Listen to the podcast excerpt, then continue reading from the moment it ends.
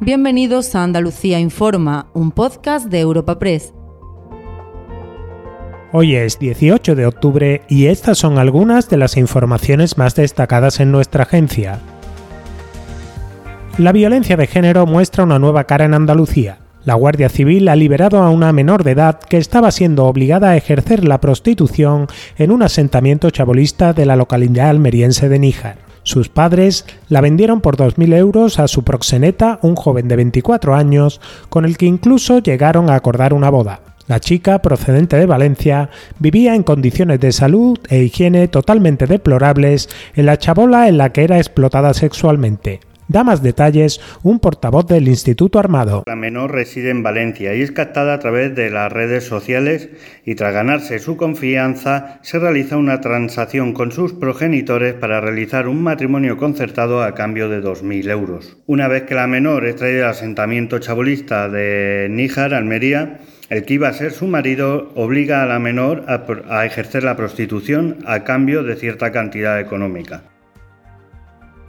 En el plano político, el presidente de la Junta asume en primera persona la defensa de los conciertos con la sanidad privada para reducir las listas de espera a la ofensiva de la oposición parlamentaria por el acuerdo marco de 734 millones de euros que tramita el SAS para conciertos privados y que se ampliará a la salud mental, se suman las protestas de los sindicatos, que vuelven a la calle por la mala gestión de las bolsas de empleo que afectan a más de 300.000 profesionales. Moreno admite que las listas de espera que se conocerán antes de final de año serán altas y ello justifica activar conciertos ordenados y no sin límite como hacían los anteriores gobiernos del PSOE. No llegamos ni mucho menos a las cifras que llegó el Partido Socialista en su día en materia de conciertos. Lista de espera, desgraciadamente en Andalucía y en el conjunto de España, tanto diagnóstica como quirúrgica, tristemente son altas. Y por eso se hace ese concierto, para aliviar las listas de espera y por eso estamos haciendo un esfuerzo para poner todos los quirófanos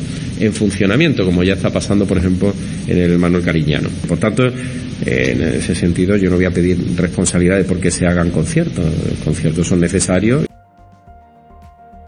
Y al cierre, el Parlamento andaluz no permanece ajeno a la escalada bélica entre Hamas e Israel, aunque los grupos políticos son incapaces de acordar una declaración institucional de condena. El presidente Juanma Moreno ha confirmado que la Junta mantiene por ahora sin cambios las ayudas de cooperación internacional destinadas al pueblo palestino y ha cuestionado el que considera papel mediocre del gobierno de España en el conflicto cuando ocupa la presidencia de turno de la Unión Europea. Radicalmente contraria es la posición de Adelante Andalucía, cuyo portavoz, José Ignacio García, ha urgido a Moreno a romper relaciones con Israel por su genocidio contra el pueblo palestino. Todas las, víctimas inocentes nos parecen igual de horrorosas, igual de barbaridad. ¿eh? Solo quiero que dejarlo muy claro. Pero hay que señalar también, el conflicto no empezó hace siete días, empezó hace 70 años. Y hay un Estado que ha colonizado, ha robado territorio, que ha asesinado, que ha eh, convertido Gaza en un campo de concentración,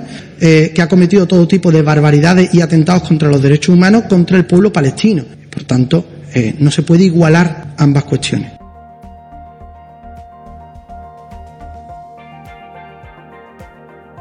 Recuerda que puedes encontrar estas y otras muchas noticias en la sección Andalucía en nuestra web europapress.es.